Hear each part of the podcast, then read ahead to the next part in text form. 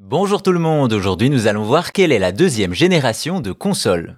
Après une première vague de jeux vidéo qui se cherchait encore, arrive le renouveau, la deuxième génération de consoles. Celle-ci commence avec une révolution, la cartouche que l'on doit à Jerry Lawson, un ingénieur américain. Et oui, que ce soit la Magnavox Odyssey ou l'Atari Pong, ces premières consoles comportent un seul ou quelques jeux, et pour jouer à un autre titre, il faut une autre machine ou aller en salle d'arcade. Avec la cartouche, le jeu vidéo tel qu'on le connaît encore aujourd'hui s'ouvre alors, des machines d'un côté, des jeux de l'autre.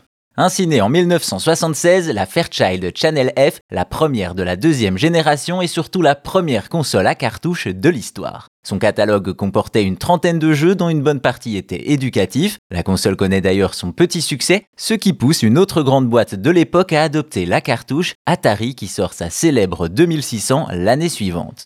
Un succès tout simplement historique avec entre 25 et 40 millions d'unités vendues et notamment l'arrivée d'un certain Pac-Man. L'Atari 2600 est tout simplement la console la plus populaire de sa génération et marque une nouvelle ère du marché du jeu vidéo. L'autre géant de la première génération, Magnavox, est toujours là et fait de même avec l'Odyssey 2 qui se vendra plutôt bien. Ensuite, on a l'Intellivision introduite par Mattel en 80 qui connaît le succès grâce à des graphismes supérieurs à sa vieille concurrente, l'Atari 2600. On peut également citer la Vectrex, la seule à proposer des dessins vectoriels mais un échec commercial, et aussi la ColecoVision qui a passé un accord avec Nintendo et se vantait d'être la console la plus puissante sur le marché. Nintendo est d'ailleurs toujours là avec ses Color TV Games, mais son heure n'est pas encore venue en salon, ce sont surtout les Game Watch qui connaissent le succès. D'ailleurs, de ce côté-là, on peut citer la Microvision, la première console portable à cartouche produite en 79. Finalement, la génération se termine par une mauvaise nouvelle, un crack. Le succès des bornes d'arcade et celui grandissant des consoles poussent beaucoup de sociétés à produire des jeux. Problème, ce sont surtout des clones de titres à succès et le public se lasse. Les invendus sont renvoyés aux éditeurs qui n'ont alors pas de quoi rembourser. Ainsi, en 83, l'industrie est au plus bas et c'est là que se termine cette deuxième génération de consoles. On a une nouvelle façon de distribuer des jeux, le média devient plus populaire, il ne reste plus qu'à faire de bons jeux originaux et différents. Heureusement, la troisième génération arrive.